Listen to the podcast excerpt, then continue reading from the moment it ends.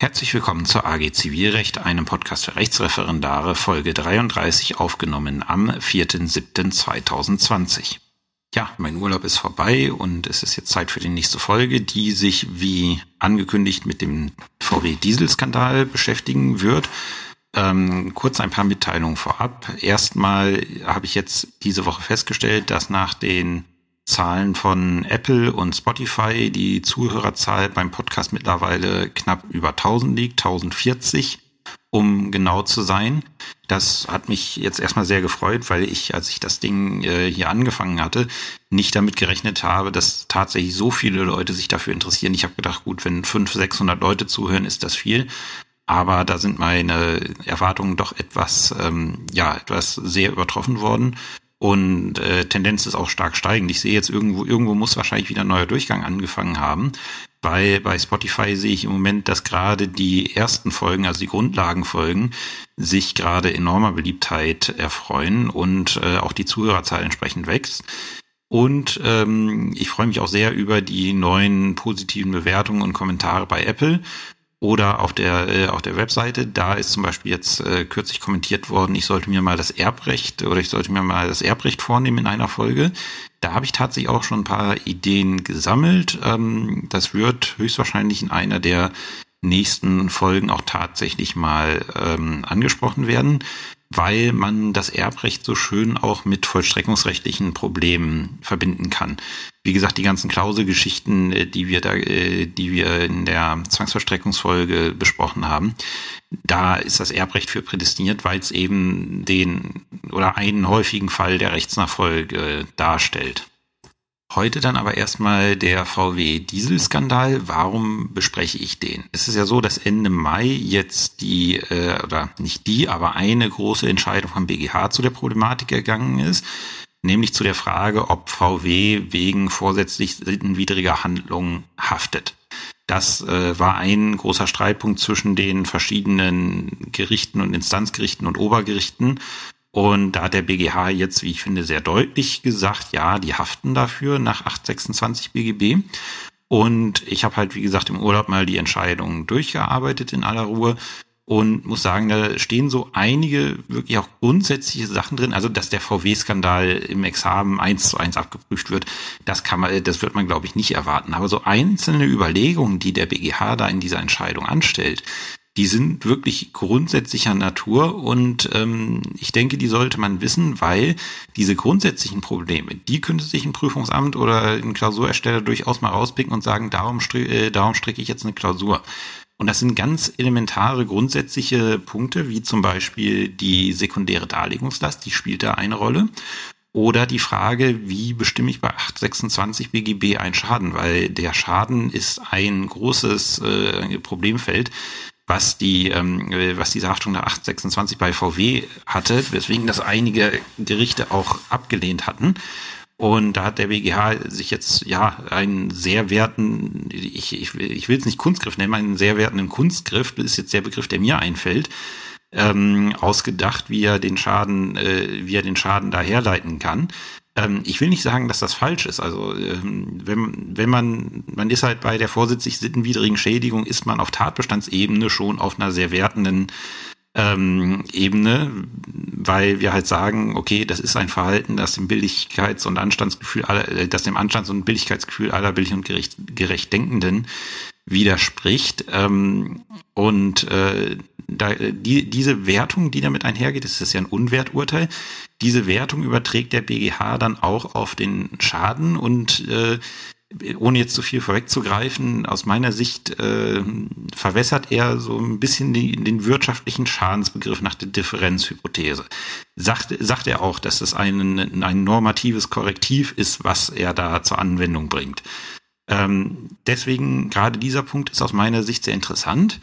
Ähm, erstmal wieder ein kleiner Disclaimer zu Beginn der Folge. Ähm, Im Dieselskandal muss man sagen, da ist zwischen den Gerichten und in der Literatur noch viel mehr so ziemlich alles vertreten worden. Und ich kann das hier in einer knappen Stunde oder vielleicht auch mehr als einer Stunde äh, nur A konzentriert darstellen. Also wenn mein Kollege, der in Magdeburg ausschließlich die VW-Verfahren ähm, bearbeitet, diese Folge vielleicht irgendwann mal hören wird, wird er mir sagen, ja, du hast die Hälfte oder zwei Drittel ähm, der Sachen, die da, die da diskutiert wurden, überhaupt nicht dargestellt. Weil man muss sagen, er beschäftigt sich seit langer Zeit, also nicht ausschließlich damit, er hat auch andere Sachen, aber bei ihm haben wir halt äh, in Magdeburg unsere VW-Sachen äh, zentralisiert und dementsprechend kennt er sich da auch aus ähm, und hat das auch mit großer oder betreibt das noch, auch immer noch mit großer Leidenschaft.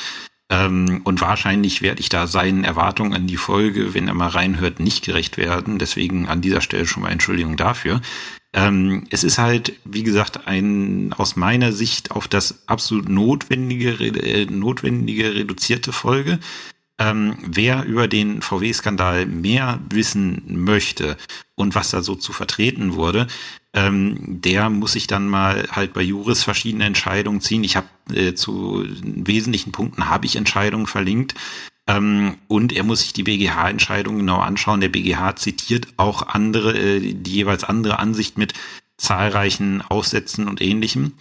Ähm, und äh, was ich zum Beispiel komplett ausklammern werde, sind Verjährungsprobleme, weil das würde von der grundsätzlichen Problematik, die hier einschlägig ist und die der BGH entschieden hat, würde das aus meiner Sicht zu, äh, zu stark ablenken. Ich weiß, in der Praxis spielt die Verjährung, je nachdem, wann jetzt äh, das Ding gekauft wurde, das Fahrzeug, spielt da eine ganz erhebliche Rolle. Ähm, da gibt es auch unterschiedliche Rechtsprechungen zu, wann jetzt was verjährt ist. Und wie gesagt, das ist kein Thema, das müsste man, wen es interessiert, der müsste sich das selber erarbeiten. Ich, wie gesagt, werde mich auf zwei Sachverhaltskomplexe ähm, äh, konzentrieren. Im ersten Schritt werde ich euch den Sachverhalt darstellen, der hier zur Entscheidung anstand. Und im zweiten Schritt schauen wir dann mal ein bisschen, weil das zum Beispiel für mündliche Prüfungen äh, wichtig werden kann, auf die Prozesstaktik, die da einherging und auf ähm, äh, und auf die Folgen, die rechtspolitischen Folgen, die die ganze Geschichte gehabt hat. Die waren nämlich nicht ohne, weil sie uns also mit dafür verantwortlich waren, dass ein bestimmtes Rechtsinstrument ähm, so in die ZBO aufgenommen wurde, wie es dann aufgenommen wurde. Das war nämlich die Musterfeststellungsklage, die ganz eng mit dem VW-Skandal ver äh, verknüpft ist. Ähm, Im zweiten Schritt schauen wir uns dann an, weil es ist ja so, VW stellt ja das, äh, stellt ja das Auto in Anführungszeichen nur, Anführungszeichen Ende her, verkauft wird es von anderen, von Autohäusern. Ähm, was bedeutet, vertragliche Ansprüche hat man dann mit dem Autohaus vor Ort, was im Regelfall mit der Manipulation nichts zu tun hatte. Das hat einfach vielleicht das Pech, dass es ein VW-Autohaus ist und halt die Dinger vertraglich gebunden verkaufen musste. Ähm, oder das kann auch den ganz normalen freien Autohändler äh, treffen, der so ein Ding verkauft hat, ohne davon zu wissen, was da jetzt für eine Software drin war. Ähm, die spielen in der Diskussion nicht so eine große Rolle, weil tatsächlich hat, hat sich vieles auf VW konzentriert. Ähm, Im zweiten Schritt schaue ich mir dann das auch an, was der BGH jetzt entschieden hatte, nämlich die, ähm, nämlich die Haftung von VW als Hersteller wegen vorsätzlich sittenwidriger Schädigung. Und das sind halt so die Dinge, die euch jetzt in der nächsten Stunde so erwarten werden. Fangen wir einmal an mit dem Sachverhalt. So, zum Sachverhalt. Wenn ich hier in der Folge über eine, über diese Abschalteinrichtung spreche, dann spreche ich hier um den sogenannten Motor EA 189. Es gibt nämlich verschiedene Motorentypen, die alle ein bisschen unterschiedlich sind und auch verschiedene Hersteller. Zum Beispiel, ähm, was hier in Sachen VW äh, passiert, kann nicht eins zu eins auf Sachen Daimler übertragen werden, weil bei Daimler die, zumindest als ich einen Fall von Daimler verhandelt hatte, war es noch so, dass die Eigenschaft der dortigen Abschalteinrichtung als illegale Abschalteinrichtung streitig war. Deswegen, also alles, was ich hier sage, äh, beschränkte sich auf VW, ähm, Tochter, äh, Schwesterfirmen und halt auf diesen Motor EA 189. Ähm, es ist so, ähm, dass äh, das Zulassungsrecht von äh, Kraftfahrzeugen im Straßenverkehr ist europarechtlich sehr harmonisiert worden und es ist so, wenn ein Hersteller ein neues Fahrzeug auf den Markt bringen will, ähm, beantragt er beim Kraftfahrtbundesamt eine sogenannte Typengenehmigung. Das, äh, da gibt's auch eine EU, äh, eine EG-Verordnung, die das Ganze regelt, ist in der BGH-Entscheidung auch zitiert. Ähm, und in dieser Typengenehmigung steht quasi so drin, was dieses Fahrzeug kann, wie das aussehen soll und so weiter. Das soll einmal gemacht werden, damit dann klar ist, alle anderen, alle Fahrzeuge, die dann gebaut werden, sind genauso wie diese Typengenehmigung und mit denen darf man dann am Straßenverkehr teilnehmen. Ähm, diese äh, diese Zulassung hat, ähm, also diese Typengenehmigung hat VW auch für diesen ja, für dieses für diese Fahrzeuge, die diesen Motor verbaut bekommen haben, beantragt äh, hat die auch erteilt bekommen. Und es war so, dass da der Stick, äh, die Stickstoffbelastung, die durch diesen Diesel erzeugt werden sollte, sollte der Euronorm 5 entsprechen. Wie wird sowas gemessen? Das Fahrzeug wird auf äh, einen Prüfstand gestellt und da unter bestimmten Bedingungen gefahren und unter diesen Bedingungen muss, äh, muss dann der Stickstoffausstoß in einem, ja, äh, in einem bestimmten Bereich liegen. Und ähm, VW hat das so gemacht, ähm, dass die eine Software entwickelt haben, die erkannt haben, äh, also diese Software hat erkannt, wenn dieses Fahrzeug auf einem Prüfstand steht und hat dann einen gewissen Modus im Motor eingeschaltet, der dazu geführt hat, dass immer wenn dieses Fahrzeug auf dem Prüfstand steht, dieser Zulassungswert eingehalten wird. Sobald das Ding wieder drunter war, hat die Software das erkannt ähm, und äh, hat dann äh, hat dann halt diesen Modus ausgeschaltet, so dass dann dieser Ausstoß, dieser Wert über der entsprechenden Norm lang, äh, lag und damit nicht mehr der äh, Typengenehmigung des Kraftfahrtbundesamtes äh, entsprach. Und es ist so gewesen, es ist mittlerweile unstreitig, das ist eine unzulässige Abschalteinrichtung. Warum unzulässig? Es gibt tatsächlich auch Abschalteinrichtungen, die sind zulässig. Das ist in der entsprechenden EU-Verordnungen ausgeführt, wann man so eine Abschalteinrichtung durchführen kann. Zum Beispiel, wenn sie dazu, äh, dazu dient, äh, Schädigung des Motors ähm, zu verhindern. Aber seitens VW ist es so, dass, ähm, dass, äh, ja, dass da unstreitig ist. Anders, wie gesagt, als bei Daimler, zumindest in dem Fall von Daimler, den ich mal verhandelt habe ähm, dass bei VW unstreitig ist, dass diese Abschalteinrichtung halt wirklich nur den Zweck hatte, äh, die ähm, ja äh, die, diesen äh, diesen Test zu bestehen und danach halt nicht mehr äh, nicht mehr funktionieren sollte und keinen anderen Zweck hatte und deswegen unzulässig im Sinne der EU-Verordnung war. Äh, das hat dann dazu geführt, als dann der Skandal im Jahr 2015 ähm, aufgeflogen oder öffentlich geworden ist, ähm, hat halt äh, hat äh, das Kraftfahrtbundesamt äh, am 15.10.2015 einen ja eine Nebenbestimmung zu dieser Typengenehmigung, die ich vorhin erläutert habe, äh, erlassen, ähm, die halt VW verpflichtet hat, dass diese Fahrzeuge, dass diese Stickstoffnorm auch außerhalb des Standes einhalten müssen. Und am 25.11.2015 ist dann ein sogenanntes Software-Update auf den Markt gekommen, ähm, was auch vom Kraftfahrtbundesamt verpflichtend für die Fahrzeuge angeordnet wurde, dass sie das brauchen. Und durch dieses Software-Update wird halt sichergestellt, dass jetzt diese, ähm, diese Abschalteinrichtung nicht mehr da ist und dass diese Grenzwerte eingehalten werden. Es gab da äh, immer mal Vortrag dahingehend, dass dieses Software-Update dazu führe, dass andere Sachen mit dem Auto nicht mehr so funktionieren würden, irgendwie, dass ein höherer Verbrauch eintreten würde oder sonstige Probleme sind. Soweit ich weiß, ist das niemals irgendwie bewiesen worden. Zumindest ist mir nicht bekannt aus der Presse, dass dann Sachverständigengutachten irgendwie mal gegeben hätte, das gesagt hat, nee, also dieses Software-Update, das verursacht andere Probleme, zum Beispiel einen höheren Spritverbrauch oder ähnliches. Ähm, das, äh, da bin ich mir jetzt, äh, also wie gesagt, ich habe da nichts von gehört.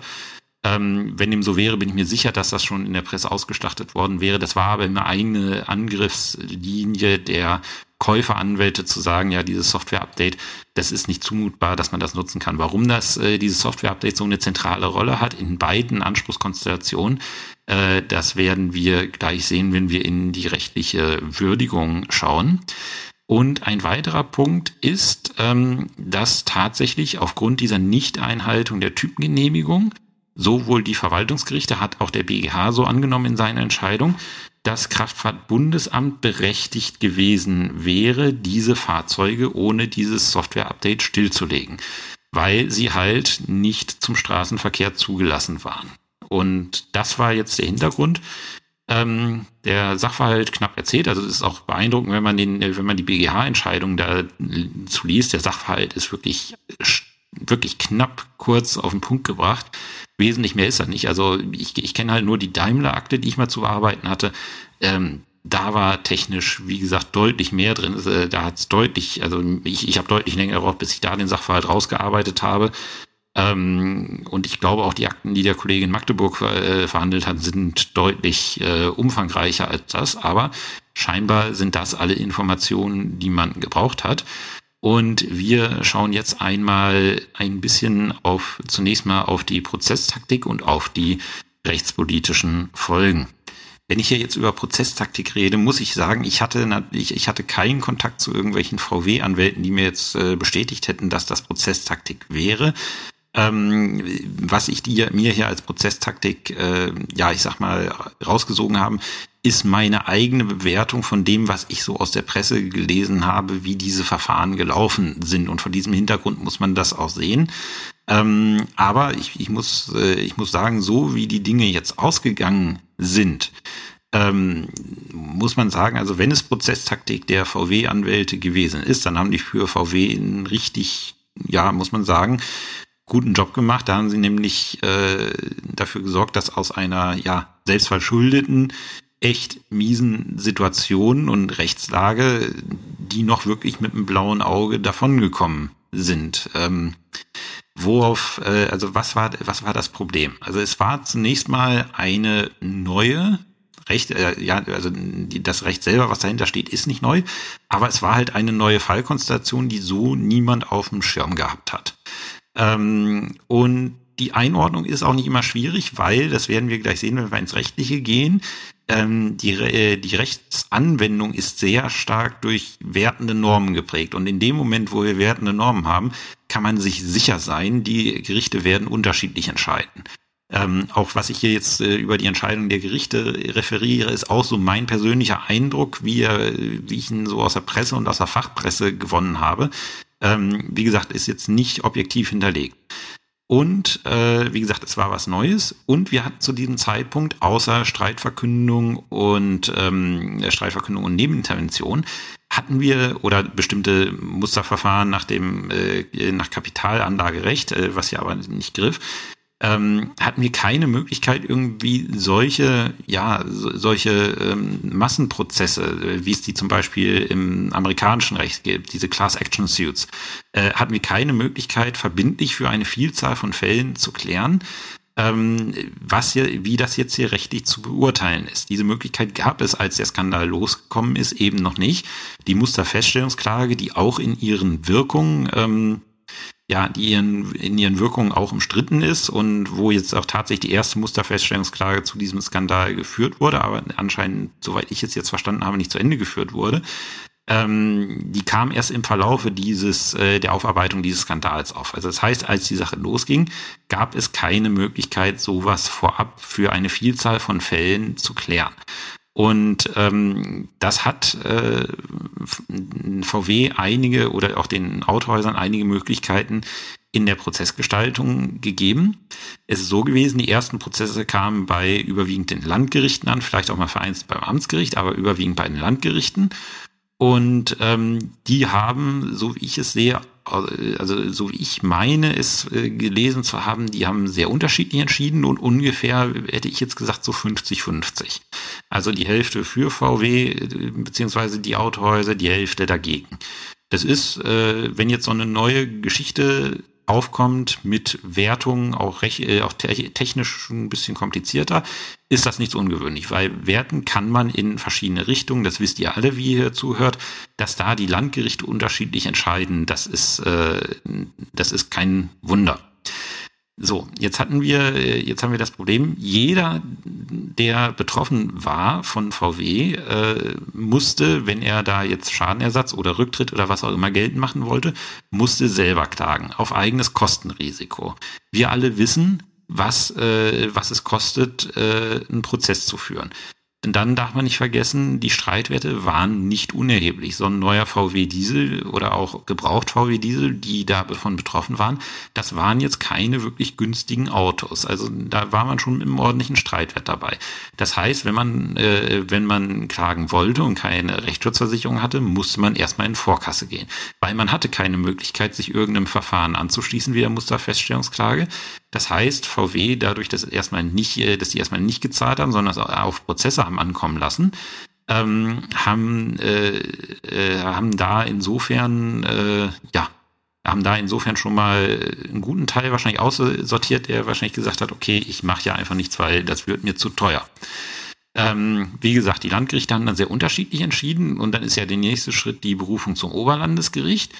Und da ist es so gewesen, das habe ich auch teilweise immer mal so am Rande hier mitbekommen, dass die äh, Oberlandesgerichte dann in der Sache überhaupt nicht mehr entscheiden mussten. Da habe ich auch einen Artikel bei LTO verlinkt, wo ein ähm, äh, wo einer vom Oberlandesgericht gesagt hat, äh, die Landgerichte arbeiten für die Papiertonne. Weil es ist so gewesen, da kam dann an Tag eins äh, schreibt er, ist in dem Artikel verlinkt, dass ich, ich paraphrasiere da jetzt diesen Artikel, an Tag eins kam die, Berufungsbe äh, die Berufungsbegründung, an Tag zwei die Berufungserwiderung und dann kurze Zeit später die Mitteilung, ja, man hat sich verglichen. Es steht da immer im Raum, dass ähm, dass VW äh, da versucht hat, äh, also äh, versucht hat, nachteilige Entscheidungen der Oberlandesgerichte und auch des Bundesgerichtshofes ähm, zu verhindern, indem man einfach den Leuten, die da geklagt haben und die dann vielleicht von dem Obergericht oder vom BGH Recht bekommen hätte, gesagt hat, hör zu, wir vergleichen uns sehr zu euren Gunsten. Wie die Vergleiche aussehen, weiß ich aus eigener Kenntnis nicht, äh, weil ähm, da auch wahrscheinlich Geheimhaltungsklauseln ver äh, vereinbart wurden. Ähm, wir vergleichen uns, muss man mutmaßen, wahrscheinlich sehr zugunsten des äh, Klägers in dem Fall. Und dafür klären wir die Sache hier nicht. Was dazu geführt hat, es hat unheimlich lange gedauert. Wie gesagt, der Skandal ist öffentlich geworden 2015. Wir haben jetzt 2020, wir haben fünf Jahre später. Fünf Jahre hat es gedauert, bis wir mal die endgültige BGH-Entscheidung in dieser Sache gekriegt haben. Warum ist das insofern, äh, insofern für VW gut? weil man muss wohl sagen, es gab immer einzelne Stimmen, die haben das anders gesehen, aber aus meiner Sicht äh, liegt der BGH da schon richtig. Ähm, derjenige, der das Auto hat, der nutzt es ja. Die wenigsten von uns oder die wenigsten allgemein, die sich ein Auto gekauft haben, haben mal eben das Geld zu sagen, okay, äh, der ist jetzt von diesem Skandal betroffen, ich lasse den jetzt stehen, ich schaffe mir ein anderes Fahrzeug an und warte, bis ich dann irgendwann mal mein Geld wiederkriege. Im Regelfall wird dieses Fahrzeug dann immer noch Tag für Tag genutzt, was bedeutet, ähm, dass äh, für jeden Tag, den das Ding genutzt wird, für jeden Kilometer, den das äh, Auto fährt, der Kläger Nutzungsentschädigung zahlen muss, was dazu führt, dass der möglicherweise von VW dann irgendwann mal zu zahlende Schadenersatz äh, mit jedem Tag der Nutzung weiter abschmilzt. Und äh, ich, ich vermute mal, dass auch VW, aber wie gesagt, es ist nur eine Vermutung, ich vermute mal auch, dass VW kein Interesse gehabt hat, dann diese ganzen Autos wieder zurückzunehmen. Ähm, und halt da insofern darauf spekuliert hat, dass je länger sich diese Geschichte hinzieht, ähm, die äh, äh, die Nutzungsentschädigung solche Ausmaße ab, annimmt, dass es einfach sinniger und wirtschaftlicher ist für die Leute, äh, am Ende eine Einmalzahlung zu akzeptieren und dann die Autos zu behalten. Das ist jetzt auch tatsächlich, hatte ich in der Presse gelesen, auch der Vergleichsvorschlag, den äh, VW jetzt nach der BGH-Entscheidung macht, dass sie sagen, okay, wir zahlen euch einen Einmalbetrag äh, quasi als Schadenersatz und ihr behaltet das Auto und damit ist gut. Wenn das tatsächlich die Taktik gewesen ist, die dahinter, äh, äh, die dahinter stand, muss man sagen, aus meiner Sicht ist die voll aufgegangen, weil, ähm, äh, weil es so ist, die Musterfeststellungsklage, die endete, soweit ich das weiß, irgendwie in einem Vergleich, bevor es diese BGH-Entscheidung gab, die gesagt hat, 1826 ganz klar plus und ihr haftet dafür. Ähm, die Musterfeststellungsklage endete zu einem Zeitpunkt oder wurde zu einem Zeitpunkt verhandelt, als, ähm, als diese BGH-Entscheidung noch nicht in der Welt war und endete, soweit ich halt weiß, mit einem Vergleichsangebot, dem man sich anschließen konnte oder nicht, äh, waren, soweit ich weiß, ein außergerichtlicher Vergleich und äh, die Musterfeststellungsklage ist dann zu, äh, zurückgenommen worden. Wie gesagt, ich kenne niemanden, äh, der äh, jetzt für VW da gearbeitet hat. Ich hatte, wie gesagt, mit den Verfahren selber nichts zu tun. Ähm, es gibt bestimmte Indize, die man dann immer, äh, Indizien, die man dann aus der Presse gelesen hat, dass das möglicherweise die Taktik gewesen ist, die dahinter stand. Zum Beispiel einen Artikel habe ich aus LTO verlinkt. Das ist eine ganz interessante äh, Frage auch zur klare Rücknahme. Da hatte ein Landgericht noch relativ wohl früh in der Problematik gegen VW, also den Hersteller, entschieden, ja, ihr haftet nach 826 BGB wegen vorsätzlich widriger Schädigung.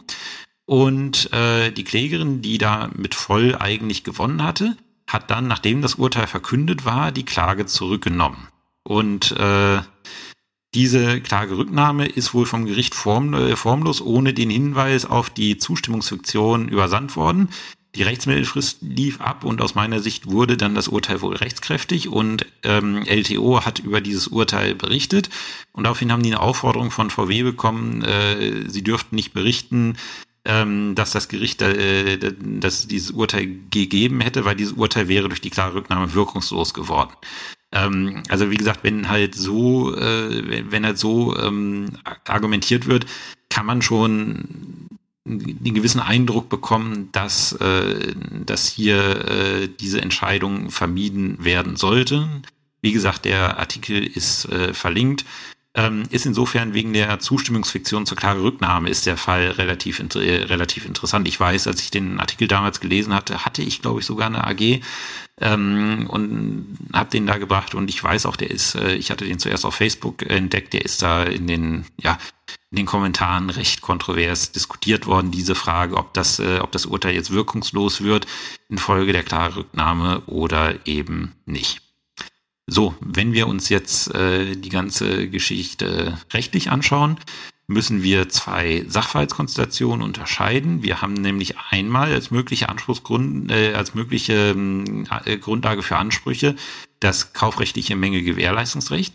Das trifft aber, äh, trifft aber nur ähm, den Verkäufer dieses äh, Fahrzeuges, der im Regelfall nicht VW ist, weil VW ich, also ich weiß nicht, ob sie es überhaupt machen, aber äh, ich glaube, VW verkauft selten direkt Fahrzeuge, sondern macht das über Autohäuser, Autoverkäufer, die halt jetzt selbstständig sind und auch eigene Rechtspersönlichkeiten sind. Und dementsprechend ist VW da jetzt nicht unmittelbar dran beteiligt, sondern nur mittelbar. Ähm, und das ist ein Punkt, wo sich sehr viel äh, Musik auftut fürs Examen aus meiner Sicht, weil aus dieser Konstellation könnte man unheimlich viel machen. Ähm, und dann die andere Frage ist, haftet hier der Hersteller VW selber? Und ähm, das ist die Frage, die wir nach hinten verschieben. Wir fangen jetzt an mit den vertraglichen Ansprüchen gegen den Verkäufer.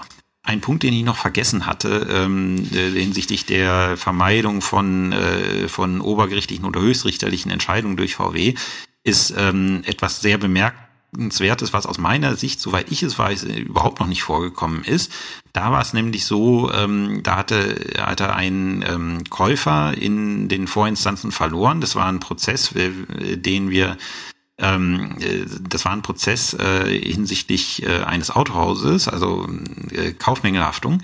Und der war in der Revisionsinstanz und äh, der BGH hat dann intern zunächst einen Hinweisbeschluss gemacht und hat gesagt, nee, also die Klageabweisung, die dürfte wohl keinen Bestand haben. Ähm, weil wir haben einen Sachmangel, was hochgradig streitig war, ob das ein Sachmangel ist in einer, in, in einer Instanzrechtsprechung. Ähm, und nach Erfüllung äh, sind wir auch nicht so ganz zufrieden, was das, äh, was das Oberlandesgericht da gemacht hat. Ähm, diesen Beschluss hat es veröffentlicht und es ist dann so gewesen, dass derjenige, dass der Kläger dann die Revision zurückgenommen hat nach diesem Beschluss ähm, wo man auch wieder vermuten kann, dass da irgendwie ein Vergleich im Hintergrund lag. Und jedenfalls, äh, man, also ich würde sagen, der BGH war richtig sauer. Der hat nämlich dann etwas gemacht. Er hat nämlich diesen Hinweisbeschluss veröffentlicht. Und das habe ich, äh, also ich, ich lese ja regelmäßig BGH-Entscheidungen. Ich habe noch keinen Hinweisbeschluss aus einem laufenden Revisionsverfahren äh, in der Entscheidungsveröffentlichung gefunden. Weil der BGH ja eigentlich seine Endentscheidung veröffentlicht. Das sind ja die Sachen, die uns interessieren. Und er veröffentlicht halt nicht, äh, im Regelfall keine Hinweisbeschlüsse. Und aus meiner Sicht hat er damit sehr deutlich gemacht, dass er damit äußerst unzufrieden ist, dass äh, dass er in dieser Sache einfach nicht zu Wort kommt und wahrscheinlich auch gerne früher zu Wort gekommen wäre. Das nochmal als kleiner Einschub, weil ich halt auch diesen, äh, diesen Hinweisbeschluss oder da einen Artikel zu diesem Hinweisbeschluss halt äh, verlinkt hatte, damit der nicht ganz ohne weiteres da steht. Und jetzt kommen wir zu der Frage, wie ist das Ganze kaufvertraglich nach dem kaufvertraglichen Mängelrecht möglicherweise zu beurteilen. Ja, die, äh, der Kauf eines neuen oder auch Gebrauchtfahrzeuges ist ein ganz normaler Kaufvertrag nach den 433 fortfolgende BGB und dementsprechend richtet sich die Frage, ob ein Sachmangel vorliegt, nach 434 Absatz 1 BGB. Und ähm, da muss man dann, äh, also da hat sich schon sehr viel Streit entzündet zwischen den Gerichten. Äh, teilweise sind Sachmängel vernei äh, verneint worden. Der BGH hat ihn letztlich bejaht in diesem Hinweisbeschluss. Ähm, ich will mal so ein bisschen anregen, wie könnte man hier rangehen. Ähm, man könnte zuerst mit der Beschaffenheitsvereinbarung, muss man ja immer 434 Absatz 1 Satz 1, wir müssen zuerst mal schauen, hat es eine äh, Beschaffenheitsvereinbarung gegeben. Ähm, und dann äh, könnte man auf die Idee kommen, das Ding ist mangelhaft, weil es ja diese Euro 5 Norm nicht einhält im normalen Betrieb. Und da ist dann schon mal die erste große Frage, die auch der BGH jetzt nicht in seiner Entscheidung vertieft problematisiert, aber er problematisiert sie ein bisschen und äh, in Aufsätzen ist das aufgearbeitet worden. Da ist halt diese Frage, ähm, welchen Erklärungswert hat jetzt diese Erklärung des Herstellers und damit wohl auch des Verkäufers, ähm, dass dieses Fahrzeug die Euro 5 Norm ähm, äh, einhält. Ähm, da gibt's eine Parallele, die hatte ich hier auch mal in meinem Daimler-Fall herausgearbeitet. Da wurde dann auch noch als Sachmangel eingeführt, das Ding verbraucht zu viel. Ähm, da steht in diesem äh, Datenblatt nach der Verordnung, dass da einzuhalten ist, steht drin, der verbraucht äh, irgendwie 6,0 Liter auf 100 Kilometer und mein Rechner im Auto sagt, äh, er verbraucht 6,5 Liter auf 100 Kilometer. Ähm, und da habe ich dann rausgefunden, dass da Rechtsprechung zu gibt, die sagt, diese, die, der Erklärungswert diese, dieser Erklärung hält Euro 5 Norm ein und hat den und den Verbrauch. Ähm, der ist lediglich so zu verstehen, dass er unter Testbedingungen diesen, äh, diesen Kilometerverbrauch und diese Zulassungsnorm eingehalten hat. Und das war ja gerade die Krux dieser äh, Abschaltsoftware. Unter Testbedingungen hat das Ding das eingehalten. Ähm, da, äh, also da muss man schon auch so ein bisschen diskutieren, wie man da zum Sachmangel kommen kann. Der BGH hat dann über einen ganz anderen Weg, äh, Weg gemacht, den ich eigentlich auch richtig finde.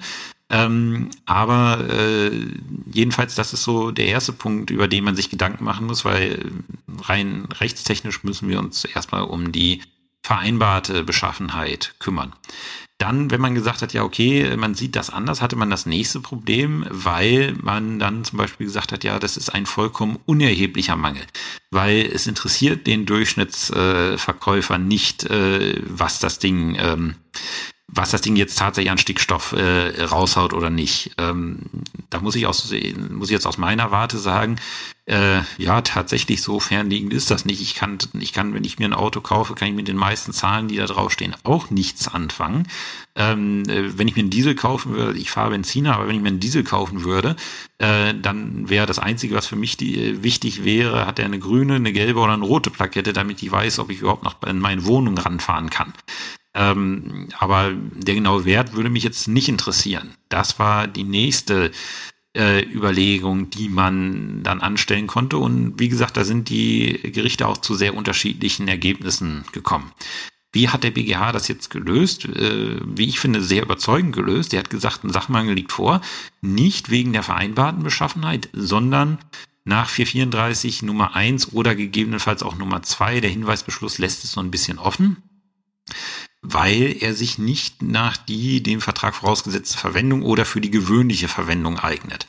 Und da hat der BGH einen ja, Trickgriff verwendet oder einen guten nee, einen Trickgriff äh, klingt so abwertend, ähm, sehr überzeugend gesagt. Also, wenn ich mir ein Fahrzeug kaufe, möchte ich damit im öffentlichen Straßenverkehr im Regelfall teilnehmen mag Ausnahmen geben, dass das irgendwie irgendwelche Jagdfahrzeuge, die ich nicht im öffentlichen Straßenverkehr betreiben möchte oder irgendwelche Traktoren, die ich nur am Feld verwenden möchte.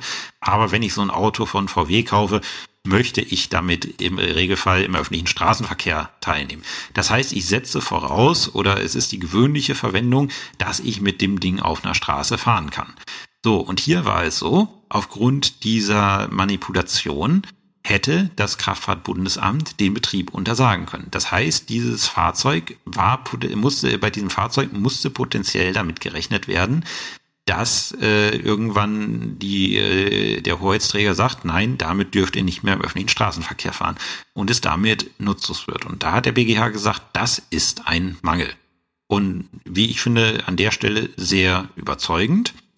Ähm, dann kam jetzt als nächstes die Frage, also wenn ich jetzt so rangehe und sage, das ist ein Mangel, ähm, dann kommt jetzt die Frage, was ist mit Mängelrechten? Und wir wissen ja, grundsätzlich muss ich als ähm, Käufer, wenn ich Menge geltend mache, erstmal Nacherfüllung nach 439 BGB verlangen.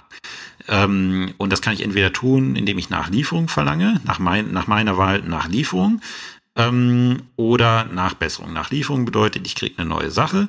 Nachbesserung bedeutet, die alte Sache wird so instand gesetzt, dass sie jetzt mangelfrei ist.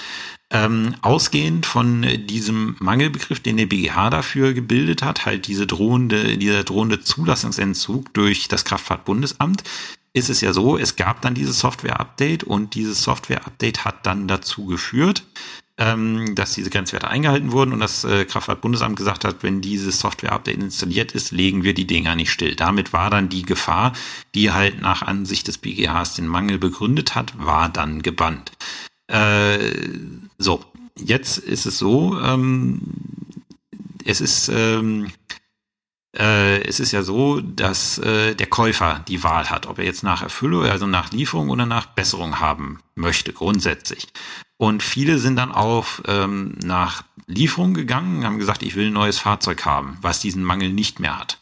Äh, und da gab es dann Probleme, das äh, erwähne ich jetzt nur am Rande, weil es jetzt kein so großes Problem ist.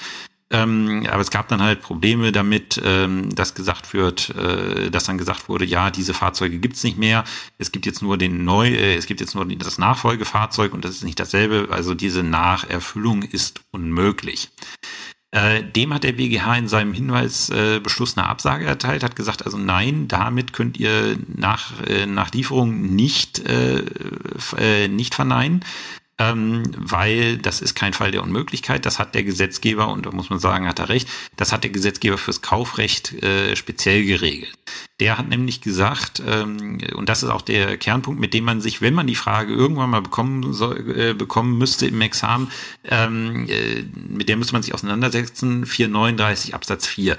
Äh, Käufer kann die gewählte Art der Nacherfüllung unbeschadet, Paragraphen 275, also unbeschadet der ähm, Unmöglichkeit, äh, verlangen, wenn sie nur mit unverhältnismäßigen Kosten möglich ist. Satz 2 sagt dann, was dann, zu, äh, was dann dabei zu berücksichtigen ist. Und da haben wir es jetzt.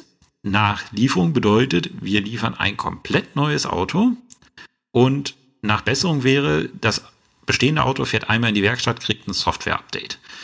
Äh, da wird man höchstwahrscheinlich, ich habe jetzt keine Entscheidung gefunden, wo es mal problematisiert wurde, ähm, da wird man höchstwahrscheinlich auf äh, die unverhältnismäßigen Kosten wohl kommen, weil es doch deutlich einfacher und kostengünstiger ist, äh, ein Software-Update auszuspielen, als ein neues Fahrzeug zu liefern.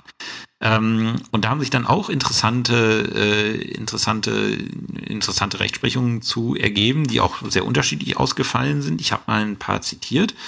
Ähm, also der erste Versuch der Klägeranwälte in dem Fall war dann immer zu sagen, ja, dieses Software-Update macht es doch alles nur noch schlimmer, da sind dann neue Mängel dran, das Auto verbraucht mehr oder nicht. Wie gesagt, soweit ich weiß, ist das niemals irgendwie jetzt tatsächlich aufgeklärt worden, ob es jetzt tatsächlich so ist, dass dieses Software-Update noch irgendwie mehr Schaden anrichtet als vorher. Das sind Befürchtungen, die im Umlauf waren, die ich auch irgendwie nachvollziehen kann. Aber wie gesagt, mir ist nicht bekannt, dass das mal irgendwie objektiv äh, belegt worden ist, sodass man davon ausgehen könnte. Ähm, und da äh, hat der BGH dann, äh, nicht der BGH, sondern es war das OEG Hamm. OEG Hamm hat gesagt, in so einem Käufer-Verkäufer-Fall, ähm, er hat gesagt, die, äh, ja, mag vielleicht sein, aber der Käufer muss hier keine Nacherfüllung verlangen, weil die Nacherfüllung ist entbehrlich, weil sie ihm unzumutbar ist. Nach 440 BGB. Und da hat das äh, OEG Hamm gesagt, Ja, ähm, die ist unzumutbar, weil die äh, letztlich muss der Käufer ein Software-Update dann annehmen, was äh, was, was, äh, was VW hergestellt hat. Und äh, VW hat hier in dieser Geschichte sowas von getäuscht. Das ist niemandem zu, zumuten, von diesen Täuschern dann auch noch die Nachbesserung entgegenzunehmen. Äh, so viel Sympathie, wie mir für diese Rechtsprechung, ähm, ja, wie ich dieser Rechtsprechung abgewinnen kann, ich halte das aber in der Sache für falsch. Weil ähm, meiner Meinung nach das OEG haben da die, Vertra äh, die äh, Ebenen nicht so genau kennt. Weil, ja, VW, wie gesagt, war scheiße, um es mal so deut deutlich zu sagen, die, äh, diese, diese ganze Geschichte. Ähm, aber Vertragspartner ist nicht VW, sondern das Autohaus. Und das Autohaus hat im Regelfall, also ich kann mir nicht vorstellen, dass die irgendwie Einfluss darauf haben, was bei VW in der Technikabteilung irgendwie entwickelt wird. Die werden davon auch überrascht sein. So, und nur weil jetzt sich VW halt schlecht verhalten hat, dann dem Autohaus zu sagen, ja, ihr, ihr kriegt euer gesetzliches Recht zur zweiten Andienung nicht, weil euer Hersteller hier Schindluder getrieben hat, das ist schwierig. Jetzt, wenn man den Fall mal umbildet, dann merkt man dann, was äh, zu, zu welchen Ergebnissen das führt. Stellen wir uns mal vor, jemand kauft das Ding von einem Autohaus ähm, und verkauft es kurze Zeit danach weiter, weil er das Ding doch nicht braucht. So, und jetzt ähm, kriegt er einen Rücktritts, äh, kriegt er einen Rücktritt äh, reingeschickt äh, mit der Begründung, ähm, ja, das Ding ist mangelhaft, weil dem droht hier der Zulassungsentzug. Ähm, und äh, Fristsetzung brauche ich nicht, weil äh, ich kann es ja nur bei VW ähm, ähm, bei, äh, bei VW reparieren lassen oder äh, von VW reparieren lassen. Und das möchte ich nicht mehr, weil ich zu denen kein Vertrauen habe. Ähm, wenn ich jetzt diesen gewerblichen Verkäufer, der irgendwie noch im VW-Lager steht, meiner Meinung nach da auch nicht so wirklich was für kannte, äh, konnte für das, was da gelaufen ist. Ähm, wenn ich den durch einen privaten Verkäufer ersetze, der einfach einen Gebrauchtwagen weiterverkauft, weil er es nicht mehr braucht und dann in Anspruch genommen wird, dann muss ich sagen, spätestens an der Stelle kippt dieses Argument vom OEG Hammer aus meiner Sicht sehr deutlich, weil was kann denn derjenige dafür, der selber nicht wusste, dass diese Abschalteinrichtung da drin war, der, der, der bis zum Weiterverkauf in der gleichen Situation war, was kann der denn dafür, ähm, dass jetzt halt die einzige wirtschaftliche Möglichkeit halt äh, ein Software-Update ist, was halt diejenigen nun mal, das ist in, liegt in der Natur der Sache, was diejenigen nun mal gebaut haben, die die Ursprungskonstellation verbockt haben.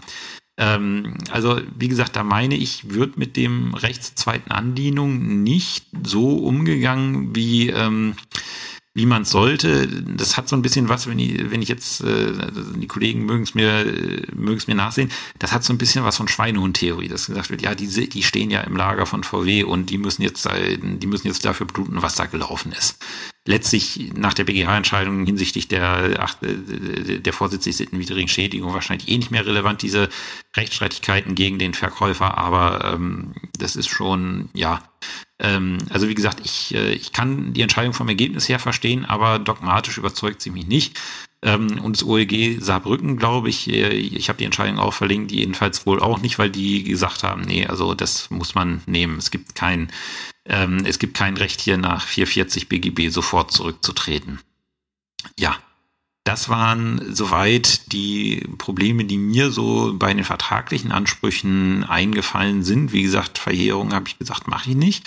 Wir gehen jetzt zum Kern der Folge über, nämlich zu dieser 826er Problematik, ähm, die, wie gesagt, mit Sicherheit in irgendwelchen Konstellationen, vielleicht nicht in Verbindung mit VW, aber in anderen Problemen durchaus mal äh, examensrelevant werden könnte. So, wie gesagt, Ende Mai war es dann soweit. Es zeichnete sich schon in der mündlichen Verhandlung ab, dass der BGH wohl die Haftung von Frau W. Ähm, an, äh, annehmen würde. Aber Ende Mai war es dann offiziell soweit, dass der BGH gesagt hat, VW hat hier die Autokäufer vorsätzlich sittenwidrig geschädigt und haftet deswegen nach 826 BGB. Wie gesagt, man musste diesen Schritt über 826 BGB gehen, weil es halt an vertraglichen Ansprüchen direkt gegenüber VW im Regelfall von den äh, Käufern gemangel, äh, gemangelt hat. Ähm, und dementsprechend muss man über das Deliktsrecht gehen, was ja immer schon mal für denjenigen, der klagt, ein gewisser Nachteil ist.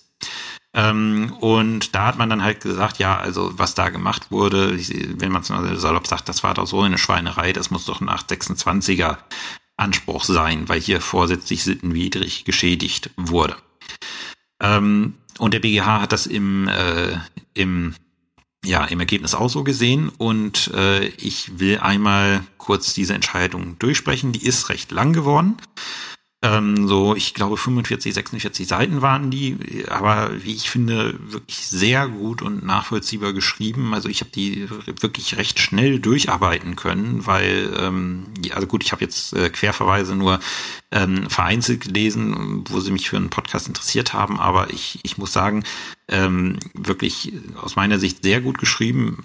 Sicherlich diskussionswürdig an der einen oder anderen Stelle, ähm, gerade was den Schaden anbelangt, wird man es sicher sehr kontrovers diskutieren können, was der BGH da macht. Aber das ist halt in dem Moment, wo ich sage, ich bringe ein norm normatives Korrektiv mit ein in die Schadensberechnung, ist es natürlich klar, dass das, das wird nicht jeder, jeder Zivilrechtler so sehen, wie der BGH das tut. Ähm, ob man die Entscheidung jetzt mag oder nicht, äh, sei anheimgestellt, aber man muss jedenfalls mal sich mal ein bisschen äh, damit beschäftigt haben, gerade wenn man noch in der juristischen Ausbildung ist.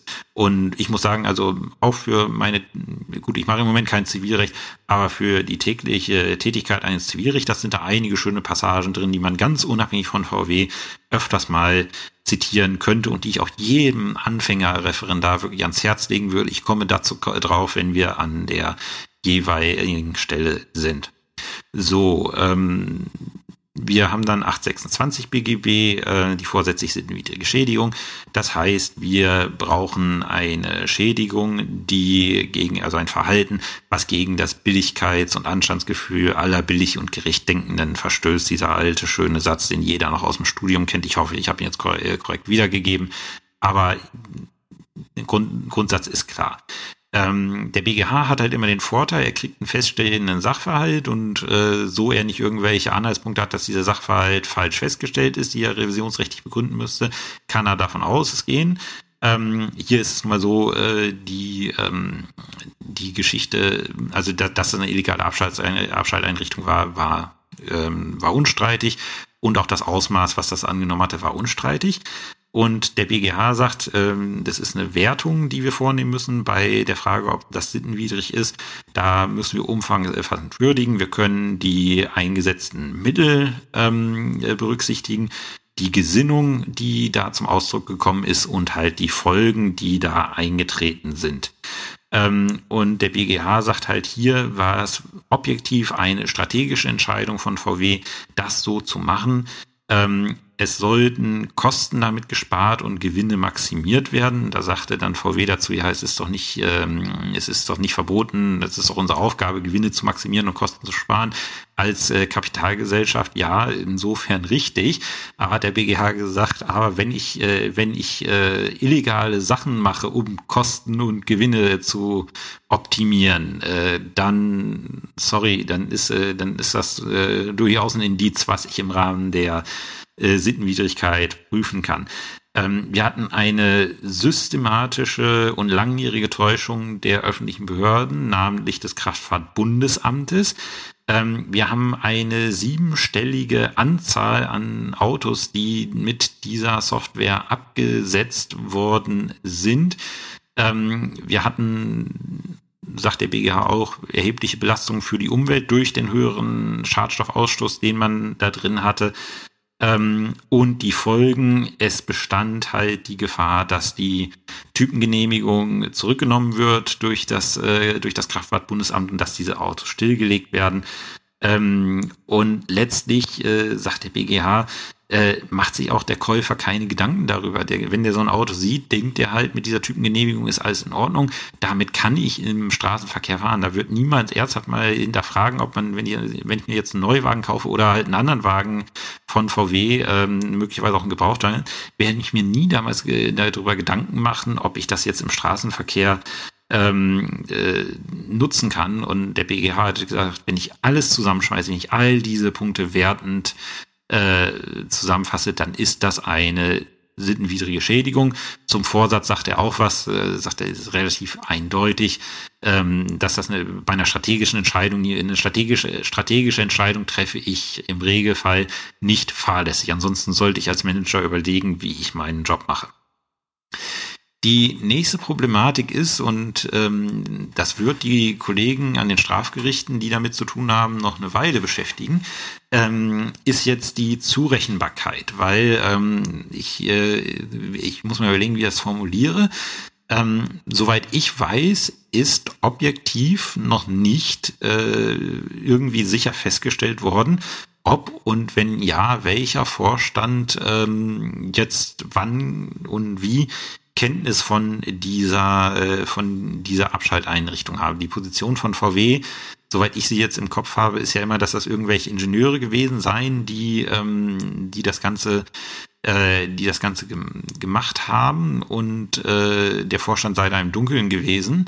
Äh, wie gesagt, gegen einige Vorstände wird es wahrscheinlich niemals geklärt werden, weil da das Verfahren nach 153a äh, Strafprozessordnung eingestellt ist.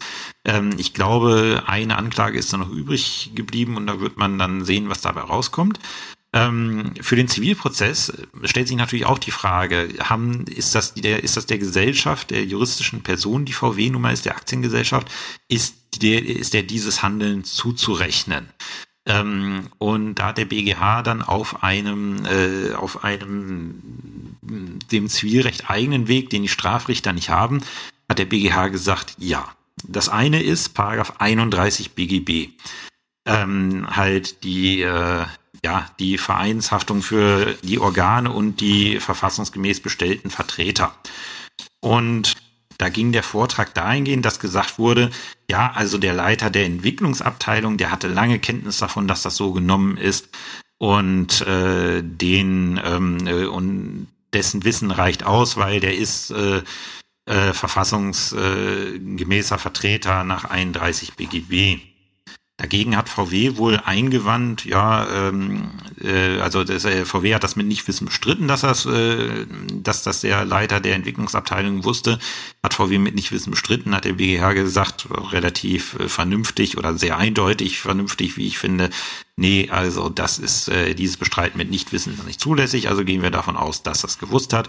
Und die haben auch gesagt, äh, der unterfällt halt 31 BGB, weil er ist von einem Weltkonzern Leiter der Entwicklungsabteilung. Das ist eine herausragende Position äh, und der zählt dementsprechend zu den verfassungsmäßigen Vertretern nach 31 BGB.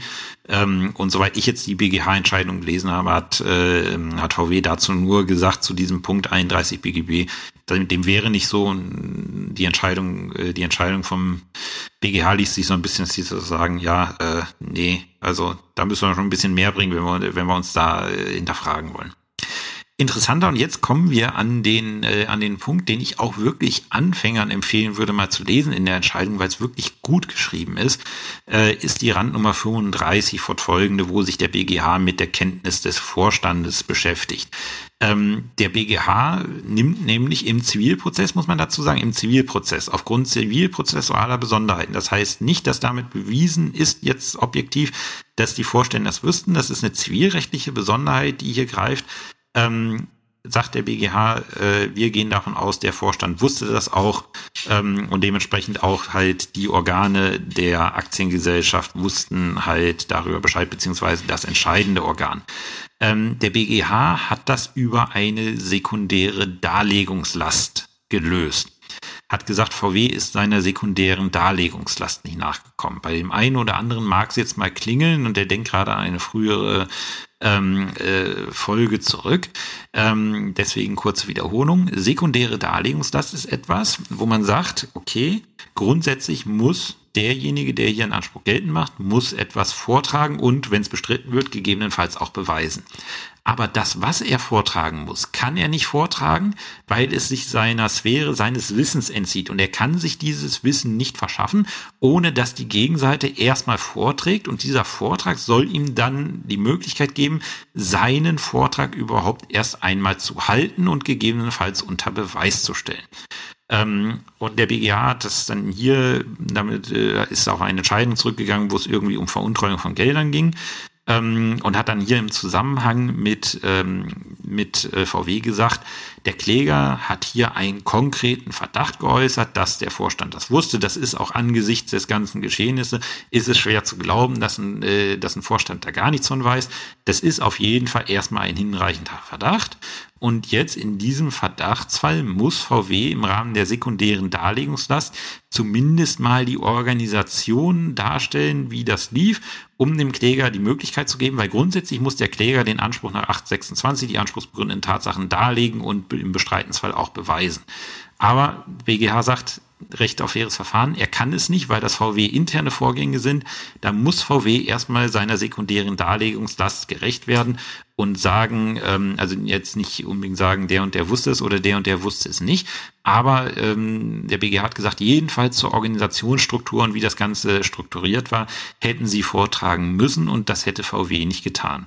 Und äh, der BGH sagt, wenn der Gegner seiner sekundären Darlegungslast nicht nachkommt, dann gilt die Tatsache als unstreitig.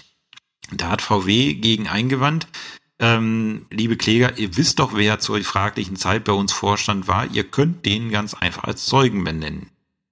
Und da sagt der BGH, ähm, der erste Punkt äh, überzeugt mich nicht. Der BGH sagt ja, ähm, das äh, verfängt nicht, weil VW, ihr vermischt da gerade die Darlegungsebene mit der Beweisebene.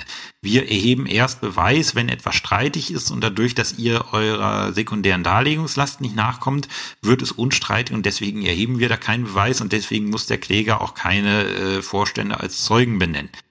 Ähm, das ist aus meiner Sicht ein Zirkelschluss, weil die sekundäre Darlegungslast dient ja letztlich nur ähm, dazu, dem Kläger überhaupt Vortrag und Beweisantritt zu ermöglichen. Kann er aber Beweisantritt liefern, ähm, für seinen Vortrag, dann braucht er keine sekundäre Darlegungslast, weil eben sind die Beweismittel, die er für seinen Vortrag braucht, ja bekannt. Deswegen das Argument aus meiner Sicht eher schwach ähm, dagegen wesentlich überzeugender und äh, wie gesagt im Ergebnis aus, aus, aus meiner Sicht vollkommen richtig, aber halt nicht mit diesem Argument äh, Unterschied Darlegungs-, äh, Darstellungs- und Beweisebene, ähm, Darlegungs- und Beweisebene, aber aus meiner Sicht halt das entscheidende Argument 384 Nummer 2 ZBO, die Vorstände hätten alle das Recht, äh, zu, äh, die Fragen, äh, Fragen nicht zu beantworten, weil sie halt äh, Gefahr strafrechtlicher Verfolgung ausgesetzt sind. Und äh, dementsprechend wird es dem Kläger auch nichts bringen, wenn er die als Zeugen benennt. Und der BGH hat gesagt, ähm, wie gesagt, den, Einzel den Vortrag im Einzelnen kenne ich nicht, aber der BGH der hat gesagt, dieser sekundären Darlegungslast ist ihr seid ihr nicht nachgekommen. Und deswegen wird der Vortrag des Klägers unstreitig und wir gehen davon aus, der Vorstand wusste das und hat das gebilligt. So, das äh, soweit zu der Zurechnung. Und jetzt halt die, der große Kniff ähm, Schaden. Und man muss sagen, äh, im Rahmen dieser 826er Ansprüche ist es tatsächlich so gewesen, dass einige Gerichte, nicht mal wenige gesagt haben, und kann man, wie gesagt, auch gut verstehen, es fehlt jedenfalls am Schaden, weil spätestens mit diesem Software-Update ist kein Schaden mehr in der Welt. Wie gesagt, diese, dieser Mehrverbrauch oder andere Schäden, das ist, äh, ist alles nicht bewiesen durch dieses Software-Update habt ihr jedenfalls keinen Schaden mehr. Ähm, weil die Gefahr, ähm, äh, die Gefahr, dass, äh, dass das Fahrzeug stillgelegt wird vom Kraftfahrtbundesamt, ähm, das, äh, die ist jetzt gebannt, weil das das mitträgt und dementsprechend wäre, ich, ich glaube, VW hat so formuliert, dass der Schaden entfallen wäre. Und auch der BGH sagt im, An äh, im äh, Eingangspunkt, und das ist ganz interessant, äh, ein Rechner, also so eindeutig sagen sie es nicht, ähm, sie lassen es offen. Sie sagen, ähm, es kann auch ein Schaden nach der Differenzhypothese bestehen, wenn kein rechnerischer Schaden mehr vorhanden ist. Also das klingt schon irgendwie so, als ob der BGH da anklingen lässt, ja, nee, also mit diesem Auto ist jetzt ja irgendwie alles in Ordnung, aber gleichwohl ist es ein Schaden. Und der BGH sieht dem Schaden, sieht den Schaden darin, also den ausgleichspflichtigen Schaden darin, dass er sagt, ähm, der Schaden liegt darin, dass durch die Täuschungshandlung von VW den Käufern ein Vertrag aufgenötigt wurde, den sie, wenn sie alles gewusst hätten, niemals so geschlossen hätten. Und dementsprechend sind sie in ihrer wirtschaftlichen Entscheidungsfreiheit, so hat es der BGH ähm, äh, formuliert, äh, ja, beeinträchtigt und dementsprechend müssen sie im Rahmen des Schadens ähm, das Recht haben, sich von diesem bemakelten Geschäft, auch wenn es jetzt kein rechnerischer Schaden, äh, keinen rechnerischen Schaden nach sich gezogen hat, ähm, müssen sie sich davon wieder lösen können, weil sie halt ein bemakeltes Geschäft geschlossen haben und daran sollen sie nicht festhalten müssen, wenn sie das nicht wollen. Ähm, an der ersten Prämisse, dass, äh, dass äh, die Verbraucher, wenn sie das Ganze gewusst hätten, den Vertrag nicht geschlossen hätten, da kann man wohl sagen, ja, da hat der BGH recht, weil ähm, ganz ernsthaft, wenn ich in ein Autohaus gehe und äh, man würde mir sagen, ja, wir haben da so eine, äh, so eine Abschalteinrichtung verbaut, die ist nicht legal, äh, deswegen entspricht das Fahrzeug nicht der Typengenehmigung und es kann Ihnen, wenn es blöd kommt, äh, passieren, dass das Kraftfahrtbundesamt nächste Woche sagt, ja, übrigens mit diesem Auto, was Sie heute bei uns gekauft haben, dürfen Sie nicht mehr im Straßenverkehr fahren. Wollen Sie es trotzdem haben? Ich glaube, jeder würde in dem Moment sagen, nee, auf keinen Fall man mag zwar vielleicht auf die Lobbyarbeit der, äh, der Autoindustrie vertrauen, dass das KBA das irgendwie anders lösen wird, aber ich persönlich würde die, äh, die da nicht so viel Vertrauen rein, dass ich deswegen ein Auto zu diesem Preis kaufen will. Also diese Prämisse wird man dem BGH zugestehen müssen, da ist nicht dran zu rütteln. Und der BGH sagt jetzt, dieser, diese, dieser Eingriff in die wirtschaftliche Entscheidungsfreiheit des Käufers, den nehmen wir als Korrektiv ähm, äh, als Korrektiv und sagen, okay, der Schaden liegt in dem bemakelten Geschäft, äh, Geschäft und auch wenn kein rechnerischer Schaden vorhanden ist, ähm, liegt, äh, liegt halt dieser Schaden im bemakelten Geschäft und dieses bemakelte Geschäft muss man loswerden. Und da sagt der BGH, das hat enge Voraussetzungen. Ähm, der Vertrag muss aufgrund einer Täuschung geschlossen worden sein. Ähm, und er wäre sonst so nicht geschlossen worden. Wie gesagt, das können wir problemlos, denke ich, ja annehmen. Ähm, und äh, der Schaden äh, und äh, der Schaden bleibt dann auch bei objektiver Werthaltigkeit der Gegenleistung vorhanden. Weil es ist ja jetzt so, durch das Software-Update ist halt die Gefahr gebannt, dass das Auto abgestellt wird und ist damit objekt äh, und das Auto ist damit objektiv werthaltig, sagt der BGH da auch so deutlich. Aber wie gesagt, wir machen dieses normative Korrektiv, diese wirtschaftliche, diese Beeinträchtigung der wirtschaftlichen Entscheidungsfreiheit.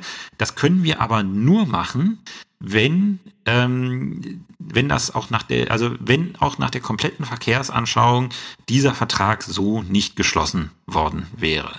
Und wie gesagt, dass dem so ist mit der, äh, mit dem Vertragsschluss, ähm, muss man äh, muss man sagen, also der, dass der niemals so abgeschlossen worden wäre, wenn VW mit offenen Karten gespielt hätte und die Konsequenzen aufgezeigt hätte, ist klar. Ich glaube, da wird man nicht diskutieren können. Man wird halt aus meiner Sicht und das kann man auch sehr kontrovers diskutieren, ähm, wird man sich fragen müssen, ob dieses normative Element, was der BGH da zur Korrektur einführt, ob das mit den Grundsätzen des Schadenersatzrechts, ähm, die ja nun mal Naturalrestitution und sehr objektive Kriterien, was die Werthaltigkeit angeht, äh, ob das damit noch in Einklang zu bringen ist. VW hatte sich da auf den Standpunkt gestellt, ähm, das wäre wär allenfalls eine Vermögensgefährdung, die sich jetzt letztlich durch das Software-Update äh, und durch das Verhalten des KBA nicht realisiert hätte und dementsprechend auch kein Schaden. Ähm, das sind so die beiden Streitpunkte, die man da diskutieren könnte. Und wie gesagt, die, wenn das mal bei euch in Aktasur vorkommen könnte, halt die man auch wirklich leidenschaftlich diskutieren könnte, weil da geht's wirklich an die Grundsätze des Schadenersatzrechts. Ähm, und äh, ich kann, ich, ich habe noch jetzt keinen Aufsatz zu der BGH-Entscheidung gelesen, weil sie ist ja auch noch relativ jung.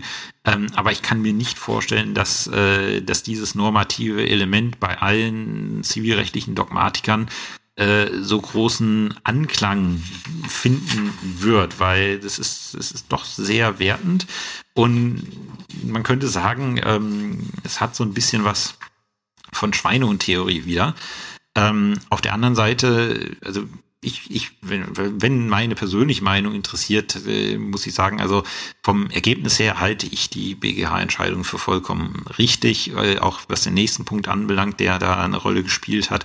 Ähm, und da, deswegen könnte ich mit diesem normativen Argument leben. Der Dogmatiker in mir, der irgendwie auch immer noch ein bisschen mitschwingt, hat aber irgendwie so ein bisschen, äh, so ein bisschen Schwierigkeiten, ne? ein bisschen Bauchschmerzen. Also ähm, es ist wie gesagt eine interessante Argumentation, die dort äh, getätigt wird und ich kann nur empfehlen, die einmal im Wortlaut zu lesen einfach um sich eine Argumentationsgrundlage zu schaffen. Es muss ja niemand sagen, was der BGH gemacht hat, ist richtig oder falsch, aber ich muss als Jurist argumentieren können, warum ich meine, dass es richtig oder falsch ist. Zuletzt äh, stellte sich dann für den BGH die Frage der Vorteilsausgleichung. Das ist das, was ich vorhin gesagt habe. Für jeden gefahrenen Kilometer musste der, äh, musste der Käufer eine Nutzungsentschädigung zahlen, die ihm, da, ihm dann letztlich von seinem Schadenersatzanspruch abgezogen wurde. Das heißt, jeden Tag, den er das Auto genutzt hat, jeden Kilometer, den er gefahren hat, führte dazu, dass, äh, dass, ja, dass, der, äh, dass der Schadenersatzanspruch, der im Zustand abschmolz was für VW natürlich gut war, weil umso weniger mussten sie dann Geld in die Hand nehmen und wenn es je länger es gedauert hat, ähm, umso äh, umso ja äh, umso vorteilhafter war das für ihn. Und da hatte sich auch der, äh, der Kläger in dem Fall gegen gewehrt und hat gesagt, nee, Nutzungsvorteilsausgleich ist nicht. Das läuft unter der Frage des Vorteilsausgleichs. Ähm, und hat unter anderem da, dafür da eingebracht, hat gesagt, wenn ihr das so macht, dann schafft ihr VW doch einen Anreiz, diese Verfahren zu verzögern. Ähm, und da hat der BGH gesagt, also mag dahinstehen, ob die jetzt einen Anreiz hatten, das zu verzögern oder es tatsächlich verzögert haben, ähm, bewerten wir nicht, aber die müssen ja auch damit rechnen, äh, und das darf man bitte nicht vergessen, ähm, dass die halt äh, die Kauf, äh, die Schadenersatzforderung äh, verzinsen müssen im Regelfall mit fünf Prozent äh, über den Basiszinssatz pro Jahr. Ähm, und äh, es steht da überhaupt nicht fest, ob diese Verzinsung nicht teurer ist als letztlich das, was man über Nutzungsersatz anschließen, äh, äh, ja, anrechnen muss. Ob das jetzt überzeugt, ich habe es nicht nachgerechnet. Also ich, ich habe jetzt keine Vergleichsrechnung angestellt, äh, wo man sagen müsste, bei der und der Kilometerzahl lohnt sich die äh, lohnt sich die Verzinsung mehr als die Nutzungsentschädigung, um zu sagen, wie realistisch ist jetzt das, was der BGH da gesagt hat. Kommt auch nicht drauf an, weil das kann nicht der entscheidende Punkt sein. Ähm, einen Punkt, den der Kläger angesprochen hat, und da hat der BGH ganz klar gesagt, nee, das machen wir nicht. Ähm, der, äh, der Kläger hat gesagt, äh, hier Deliktsrecht 826 äh, BGB, das hat auch präventiven Charakter. Es soll keine vorsätzlich sittenwidrige Schädigung stattfinden. Dann hat der BGH gesagt, ja, das ist richtig, es hat präventiven Charakter, aber dieser präventive Charakter wird dadurch erreicht, dass ich mich als schadensersatzpflichtig mache, wenn ich doch jemanden vorsätzlich sittenwidrig schädige. Aber wenn ich dann aus Präventionsgesichtspunkten jetzt sage, ihr schuldet keine Vorteilsausgleichung, äh, dann führe ich quasi durch die Hintertür einen sogenannten Strafschadensersatz ein, was ja im Endeffekt das gleiche wäre. Ich, ich will keine Nutzungsentschädigung sein, weil ihr Schweine seid, wenn ich es jetzt mal wirklich ganz äh, salopp äh, auf den Punkt bringe. Ähm, das ist, äh, das sind so die Erwägungen, Strafschadensersatz, da macht ein Unternehmen was nicht richtig, was man aus den USA kennt. Deswegen zahlen sie nicht nur Naturalrestitution, sondern als Strafe nochmal irgendwie oben was drauf. Ähm, und diesen Strafschadensersatz kennen wir nicht und der BGH sagt, den führen wir hier auch durch die Hintertür nicht ein. Aus meiner Sicht, wie gesagt, vollkommen richtig. Da ist dogmatisch wohl auch nichts dran zu rütteln ähm, Schadens äh, und dann war dann war das, der nächste Punkt.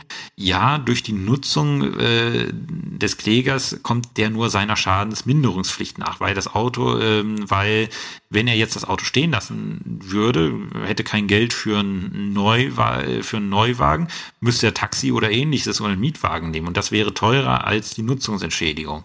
Dann hat der BGH gesagt, ja, das äh, unter der Prämisse, dass äh, hier der Schaden auf Erfüllung Erfüllungsinteresse laufen würde, ist es richtig, tut er aber nicht. Deswegen, ähm, da VW bei der vorsätzlich sittenwidrigen Schädigung ähm, kein Erfüllungsinteresse schuldet, ähm, verfängt dieses Argument ebenfalls nicht.